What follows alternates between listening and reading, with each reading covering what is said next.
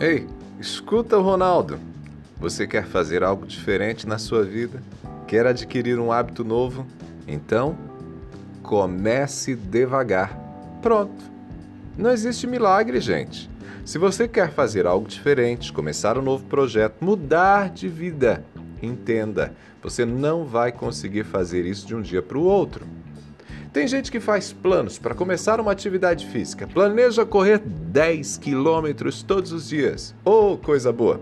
Aí depois de anos de sedentarismo, resolve começar numa segunda-feira. Arruma um tênis, roupa adequada e sai para a rua embalado. Depois dos primeiros 200 metros, já começa a faltar fôlego. E aí a pessoa pensa: ah, isso daqui não é para mim, não eu posso garantir, é sim, é para você, mas você não vai correr 10 quilômetros na primeira semana. Talvez você necessite de alguns meses para conseguir chegar aos 10 quilômetros de corrida. O começo provavelmente será de um quilômetro, caminhando. Para quem está sedentário, andar mil metros já é uma benção, sabia? É o começo. E o começo precisa ser devagar. Gente, na minha rotina eu executo várias tarefas que se tornaram habituais para mim depois de bastante tempo. Por exemplo, muita gente estranha que raramente apresenta uma coluna repetida aqui na Novo Tempo.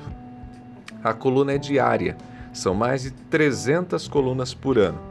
Como ter um tema novo todos os dias?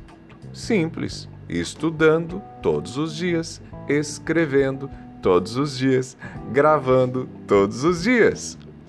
Estudar e escrever todos os dias é o segredo que eu tenho há 20 anos, antes mesmo da Novo Tempo.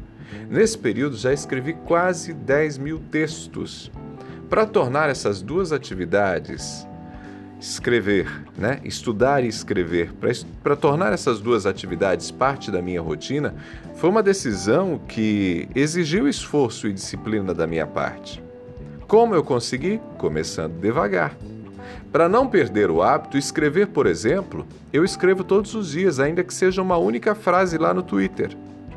Por isso, entenda: ao invés de se preocupar com a quantidade, se você quer adquirir e desenvolver um hábito, você deve simplesmente se concentrar em transformá-lo em uma rotina diária, mesmo que seja aos poucos.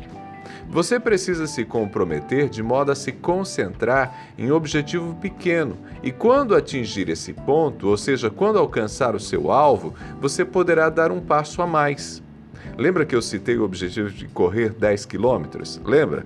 Quando a caminhada diária de um quilômetro se tornar fácil demais, você tenta aumentar para um quilômetro e meio, com 500 metros correndo. Depois que esse pequeno passo for dado em direção ao seu objetivo, você vai perceber que a tarefa não é tão ruim assim e que não é tão complicada como parecia. Começar aos poucos é o segredo básico para qualquer tarefa. Portanto, guarde essas dicas. Primeira, Tenha o compromisso de iniciar um hábito diário todos os dias. Não importa como você se sinta.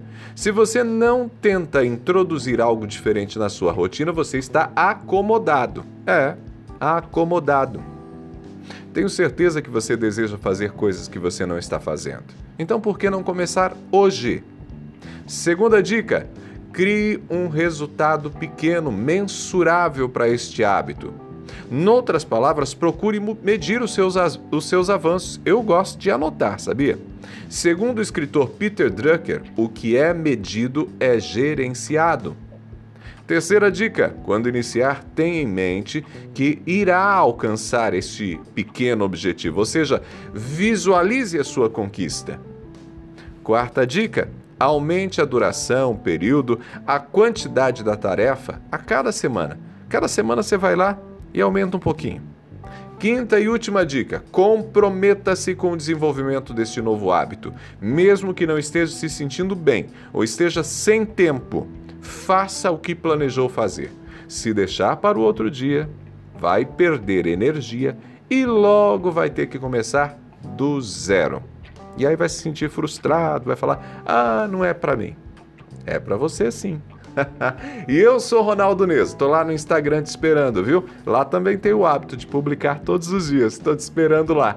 Arroba Ronaldo Neso, arroba Ronaldo Neso. A gente se fala.